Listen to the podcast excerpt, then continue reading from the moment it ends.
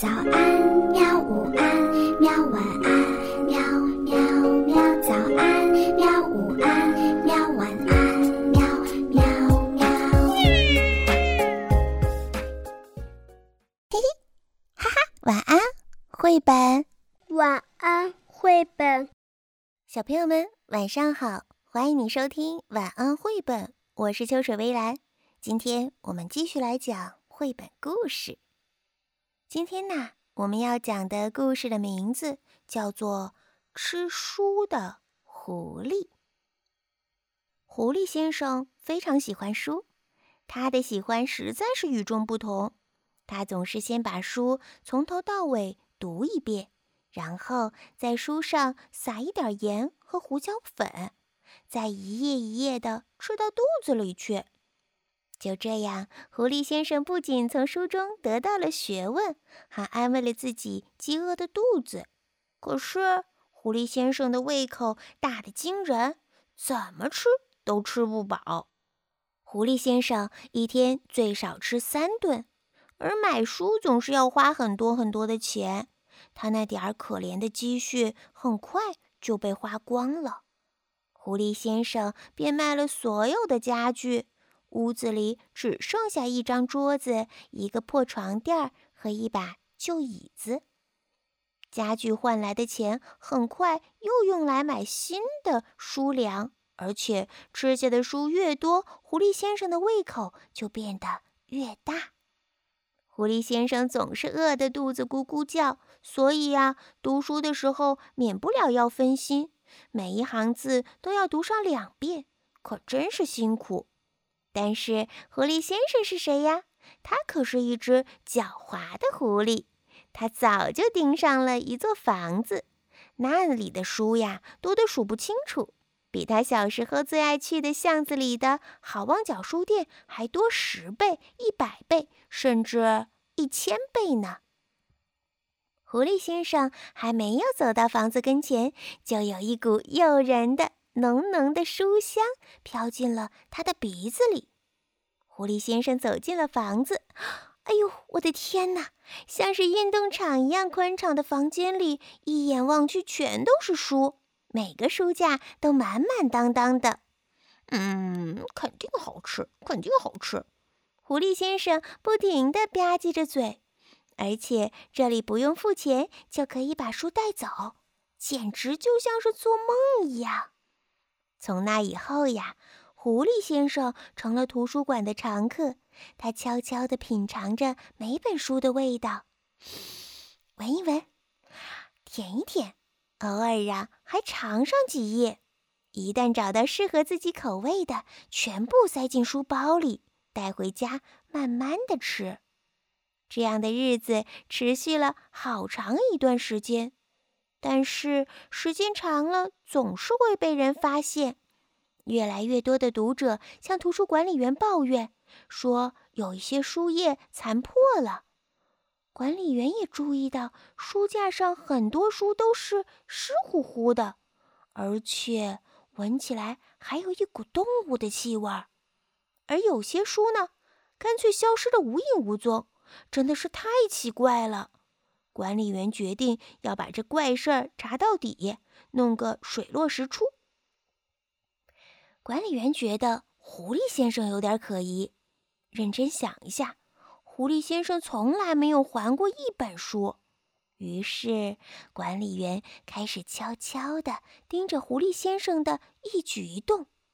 终于，在一天早晨，管理员看到了惊人的一幕。狐狸先生首先闻了闻几本地理书，撇下了一个嘴巴，嗯，把它们放回了原处。接着，慢慢向俄语名著走去，在那儿抽出了一本装帧精美的书，飞快地打开有盐和胡椒粉的瓶子，欢快地吹着口哨，在书上撒着调料，最后。吧唧了一下嘴，使劲的朝书大口的咬了下去。狐狸先生一点儿都没有浪费，就连封面和读者服务卡也一起享用了。管理员在一旁看得目瞪口呆，直到狐狸先生吃完了这顿早餐，才回过神儿来，从藏身之处跳了出来。吃书贼！管理员愤怒地大喊着：“还不快点把我们的书从你的臭嘴巴里吐出来！”哎呀呀呀！吓死我了！大吃一惊的狐狸先生连忙把嘴里最后一口书咽了下去，并且装出了一副无辜的样子，看着管理员：“你怎么可以这么糟蹋书？”管理员严厉地说：“从今天开始，你不要再踏入图书馆半步。”狐狸先生拖着沉重的脚步到了家，他非常伤心，因为好日子就这样结束了。断了书粮之后，狐狸先生变得非常可怜，他只好将就着吃一些广告页、传单和免费的报纸。实在饿得受不了的时候，甚至去房后的垃圾桶里翻废纸。这样一来，狐狸先生丝绸般的皮毛渐渐失去了光泽，更加严重的是，他的消化也出现了大问题。夜里，饥饿的狐狸先生常常梦见自己在五星级的大饭店享用六百多页的小说，可是早晨醒过来的时候，肚子还在咕噜咕噜的叫。这种日子再也过不下去了。他想出了一个大胆的计划。尽管以前他一直是一个遵纪守法的好公民，如果不算图书馆的那次的话，狐狸先生借来了弗利拉阿姨的羊毛帽子。他戴上帽子，挎上书包，出发了。目标是巷子里的。好望角书店。到了书店，狐狸先生一脚踹开门：“抢劫！举起手来！”他大声地吼道：“快把书放到我的书包里！谁要是耍花招的话，我就咬谁的屁股！”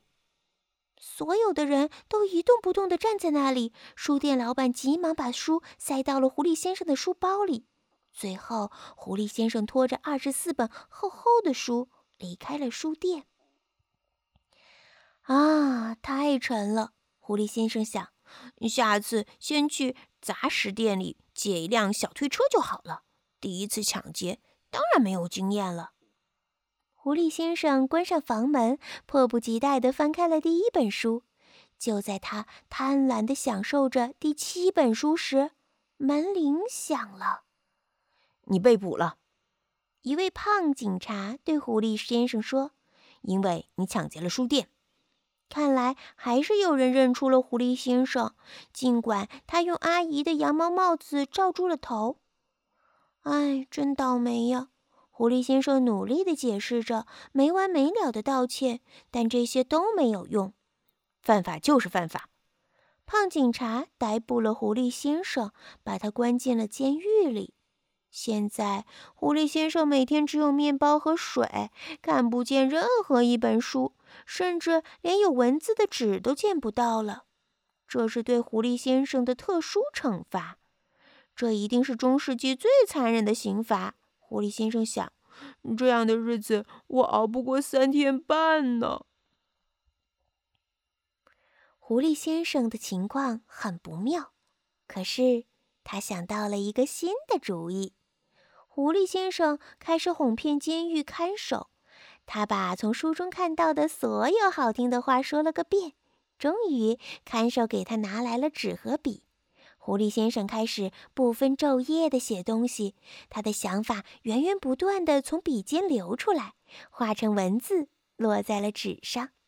他写的纸越来越多，很快就堆满了整个牢房，最后连睡觉的地方都没有了。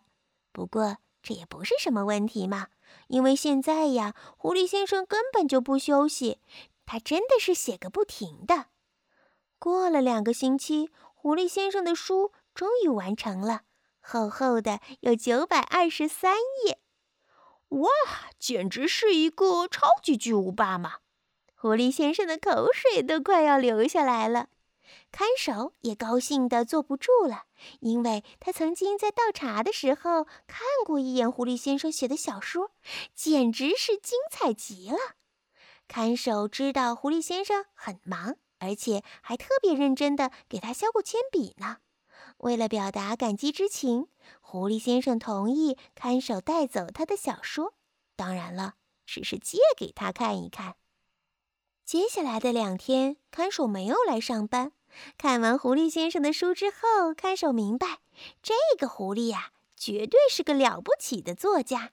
激动不已的看守差点把书吞进了肚子里。当然，他没有那么做，他只是在回监狱的路上拐了个弯儿。狐狸先生等得着急了，他恨不得立刻把书吞进自己空空的肚子里。因此，当他看到看守抱着他那本厚厚的小说出现在牢房门口的时候，兴奋地跳了起来。狐狸先生幸福地大吃大嚼，而看守就在一旁不停地称赞着他的小说，说他的语言是那么优美，思想是那么丰富，结局是那么令人意外。狐狸先生一边吃一边听，一边听一边吃。狐狸先生啊！看守说：“把你的小说变成一本真正的书吧。”哎，你说怎么样？我的意思是，我们可以在书店里卖这本小说了。刚听到“书店”两个字，狐狸先生着实吓了一跳，嚼在嘴边的几张书页都掉在了地上。但是当他明白了看守的意思之后，就恢复了平静。嗯嗯。